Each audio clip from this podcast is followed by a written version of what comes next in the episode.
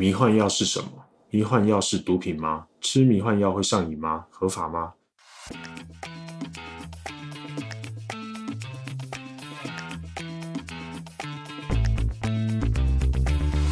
你对迷幻药的话题感到好奇，并想了解更多吗？我是主持人炫，我是一个有心理学背景的软体工程师。迷幻药正在被视为一种强大的心灵拓展工具。我们将探讨迷幻药的过去、现在与未来。坐稳喽，让我们一起启程吧。本 podcast 旨在提供资讯教育与减少药品危害。使用任何药物前，请咨询医师，并遵守所在地区的法律规定。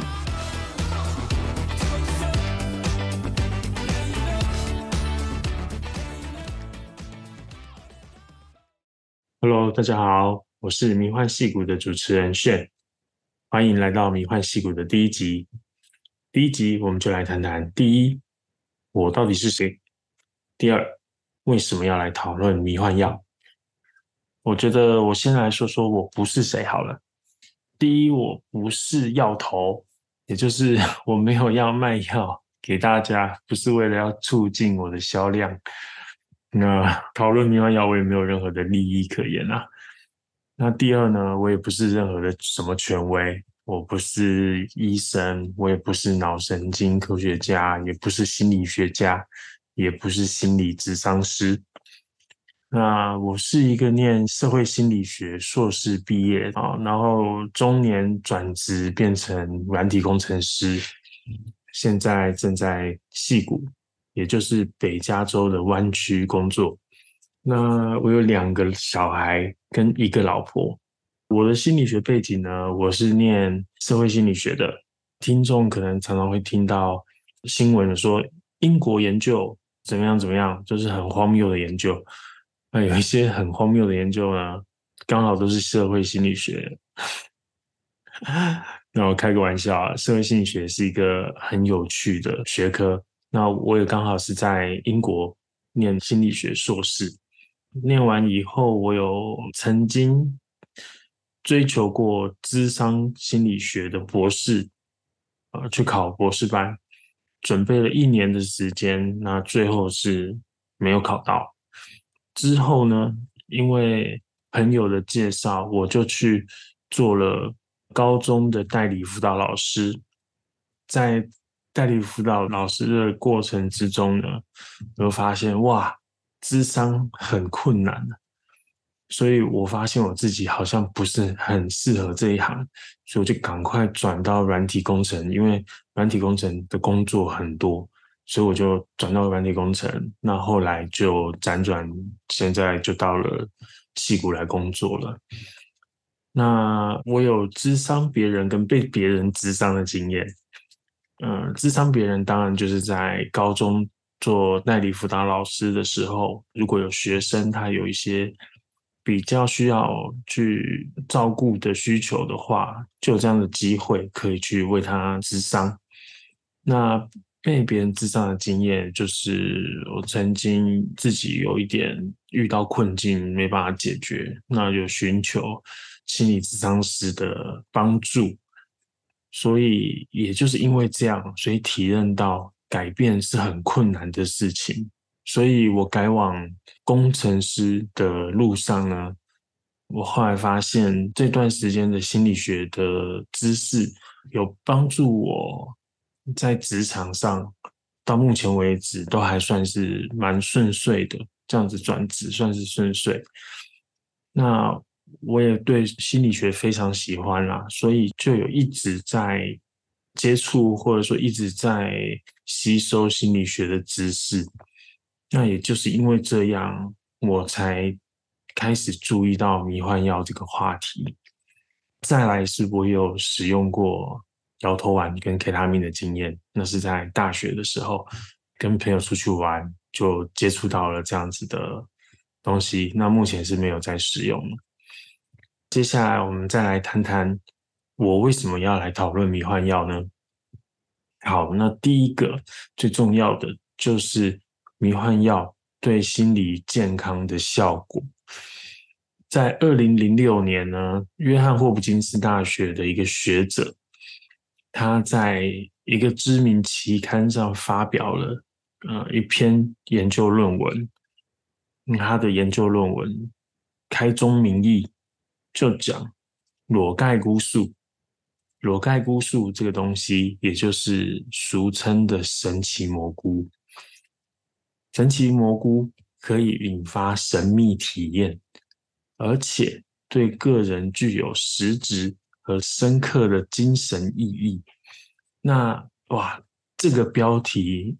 在学术论文里面，它算是下的很斩钉截铁的，告诉我们吃了神奇蘑菇的人，它会引发神秘体验。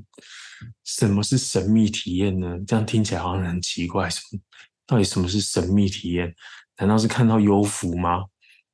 我们的日常生活之中没有什么是神秘体验这样的东西呀？那他继续说。而且对个人有实质深刻的精神意义。什么叫做精神意义？什么叫做意义？OK，那这里面这个论文的结果，他说啊，健康的参加者，也就是说他的这个受试者前来这个参加吃了这个神奇蘑菇的受试者，他在一年以后。百分之八十的这些参加的人都说，这是他人生中最深刻、最有意义的经历之一。哇，请各位听众想想，意义是什么？如果问这个问题，我觉得很多人会想要接说，意义是什么？我只知道义气啊！哇，我觉得有年纪的人可能看过那个电影。呃，如果你要说人生的意义是什么的话，我觉得生活周遭不管男女老幼，很普遍的是大家都不知道我人生的意义是什么。那我也想请各位听众想一想，你在人生中最深刻与最有意义的事情是什么？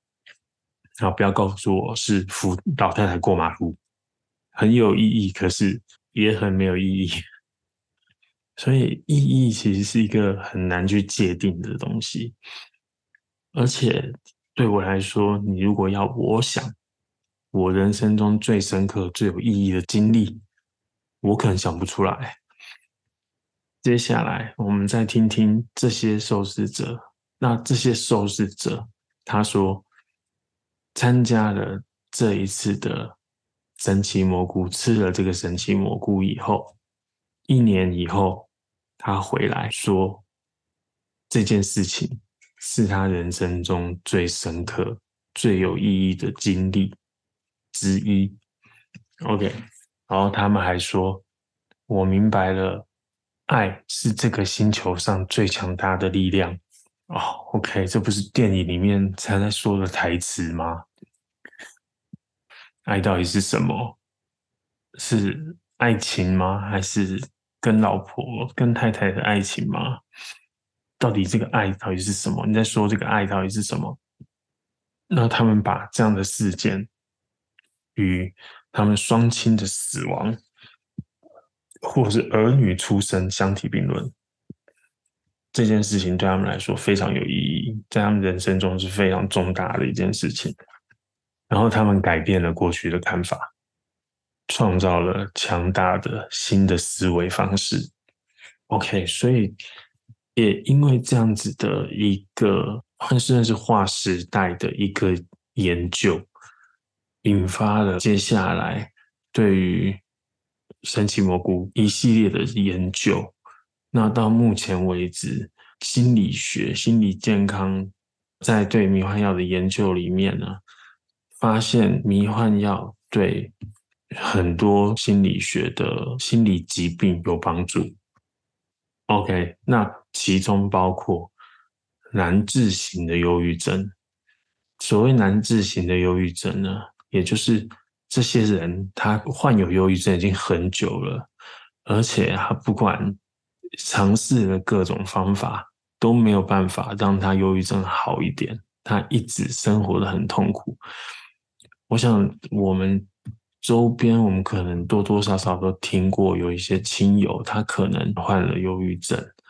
嗯，我觉得大家可能如果有遇到过的人，可能都会认为说啊，我想要帮助他，可是我帮不了他，因为只有他自己可以帮助他自己，或者说他的那些想法导致他不快乐，可是他没有办法有新的想法跳脱出这个想法，他就一直陷在他的不快乐里面。我们周边看到的。遇过的忧郁症，往往它是属于比较不一定，它是难治型的。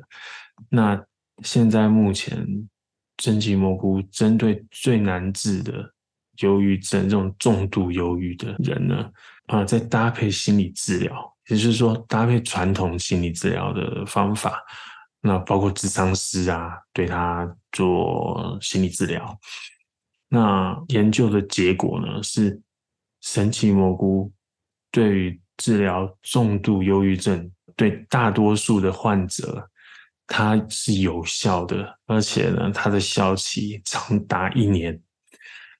也就是说，这一个药神奇蘑菇，它吃下去以后，这些患者一年以后他回来，他的忧郁症的症状都减少了，变得更快乐了。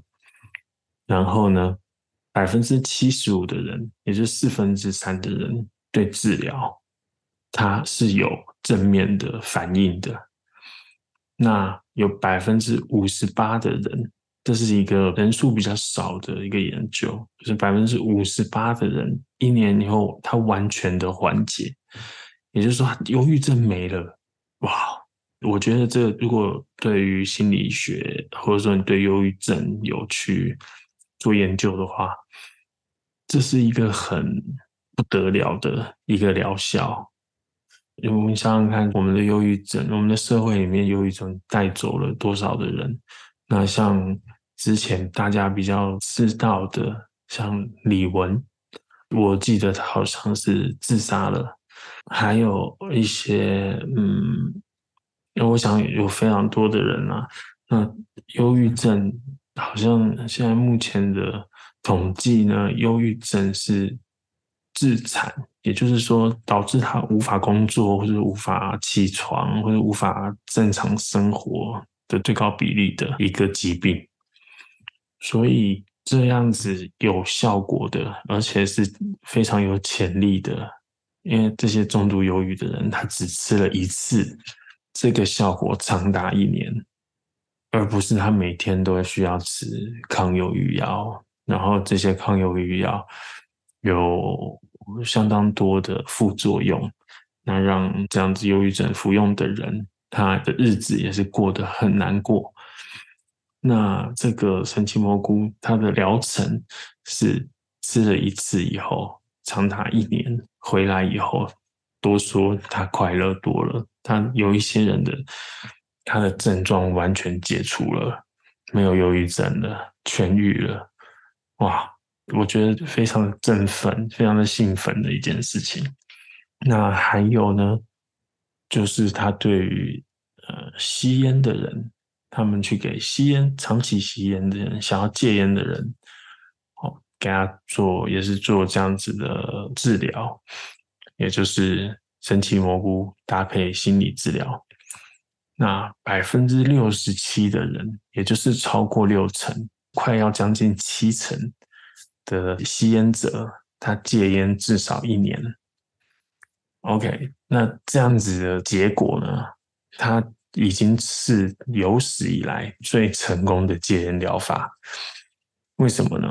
因为根据美国的疾病管制局的数据啊。在二零一八年，有百分之五十五的成年吸烟的人，啊，就是超过一半的人，他都有尝试戒烟，他都有试过戒烟。可是，只有你们猜猜有多少人成功呢？百分之五十五的人尝试戒烟，可是这里面的人只有百分之八的人成功，也就是一百个人里面只有八个人成功。差不多是十分之一。我们算十个人的话，那就是十个人只有一个人成功。OK，可是我们刚刚说利用神奇蘑菇来戒烟的吸烟者，有多少人成功了呢？他是 百分之六十七，也就是将近七成的人成功了。所以刚刚我们说百分之八是一般的吸烟者，那就是一成的人成功。那相比于将近七成的人成功，所以它的效率、成功率提高了七倍，将近七倍。哇，这个又是一个令人非常，我觉得是匪夷所思的一个结果啊！为什么吃了迷幻药会让忧郁的人不忧郁了，让抽烟上瘾的人不上瘾了？所以有一些人说，六个小时的神奇蘑菇，它的疗程相当于六年的心理治疗。哇！所以我们并不是说心理治疗它的效果不好，或说它没有用，不是，而是这些服用了、吃了迷幻药，他的人在搭配了心理治疗，他这个六个小时的过程。相当于这些治疗师，他没有吃神奇蘑菇，可是要对他做六年的心理治疗的效果。OK，啊，所以我看到这些新闻的时候，我第一个的感觉就是，这是心理学从来没有的一个工具。那也确实，很多人都说它是。人类已知最强大的心灵工具，它可以给予你力量。那当你害怕，或者是说你觉得你的人生被困住了，不知道接下来的路怎么走的时候，他或许可以给你帮助你找到意义，或是找到你自己。我甚至认为，我自己的体验，我觉得它可能会引导人类的意识的革命。什么叫做意识的革命呢？也就是说，我觉得有这样子的经验的人，他的思维会改变。思维改变了以后，啊，我应该说，他的思维会有正面的改变，也就是原本。是处于封闭或者是比较不好的状态，我应该是说，他有正面的改变，也就是有这样子的体验的人，这么深刻的神秘体验的人，他会变得更好，更有同理心，然后更有心理的弹性去面对或者是应付。日常生活里面所遇到的心理上面的困难与困境，OK，所以我认为它可能会引导人类的意识革命。就因为这些上述的这些理由，所以我觉得我们要来讨论，这就是为什么我要来讨论迷幻药的原因。那再来也是我希望。这个 podcast 里面，我可以提供资讯作为伤害的防治。那当迷幻药成为主流，在美国已经成为主流了，那也代表它越来越容易取得。虽然迷幻药它在生理上面来说是很安全的，也就是说它不容易上瘾，然后它对身体的影响很小，但它仍然可能会有危害。所以，希望我们的 podcast 可以提供资讯，减轻如果有人使用它，那，他知道要怎么样照顾自己，也不要影响别人，然后他不会去做出一些傻事，不要对自己造成伤害。再来就是，嗯，目前加州戏谷。的状况是，应该说全欧美的状况是迷幻药社群的兴起，也就是有非常多的迷幻药的群体。那正在因为人们有了迷幻药的这样的体验以后，他想要分享，他想要找到同伴，因为这样子的体验实在是非常的深刻与强大。这样子的社群正在越来越多，像雨后春笋一样。我可以举例啊，现在目前在溪谷，应该说我 在溪谷，我就曾经参加一个，就是去践行。什么叫践行？就是去走路、爬山。那我们台湾有很多人喜欢爬山、去走路啊。那呃，溪谷这边就有一个社团，是大家一起吃神奇蘑菇，一点点吃，一点点。然后一起去爬山，然后聊天，然后交朋友，分享生活的心得，这样子。那也有一些妈妈的群体，所以妈妈群体是很多妈妈，或是有很多父母，他们在带小孩的时候也面临了很多困境啊。我自己是两个孩子的爸爸，啊，面对小孩子其实是。压力有时候也是蛮大的，尤其是当小朋友他还不会听懂你的话，然后他在大吼大叫、在情绪爆发的时候，对于爸爸妈妈来说，尤其是新手爸爸妈妈，或是很多小孩的爸爸妈妈，其实压力都是很大的。那也有这样子的群体，是这些爸爸妈妈们，他们使用呃深情蘑菇，让自己的压力减轻一点。然后在带小孩的时候，他可以更有同理心，更有爱心，这样子也可以促进他跟小孩之间的亲密关系，可以让家庭的关系更好。那因为这么多的社群还有网络资料，那目前我发现华语的资料的稀缺，华语资料是比较少的，所以我也希望在。我们的 podcast 里面，我们可以跟邀请到更有经验的来宾来聊聊。那希望以后可以带给大家更多的资讯。那再来就是我的自身的经验。那我的自身经验对于迷幻药的体验是相当正面的。我也明白，并不是所有人的体验都是正面。可是，我希望可以借由分享我的经验，可以让大家知道它的合法性、跟可不可以使用、跟如何使用的问题。那我希望我们接下来的集数里面，我们也会讨论这些话题，让听众可以更有系统的去了解这个迷幻药到底适不适合，或者是说。可不可以，或者是怎么样的决定才是对自己最好的、最安全的决定？好，那我们第一集的节目就到这边，谢谢大家，拜拜。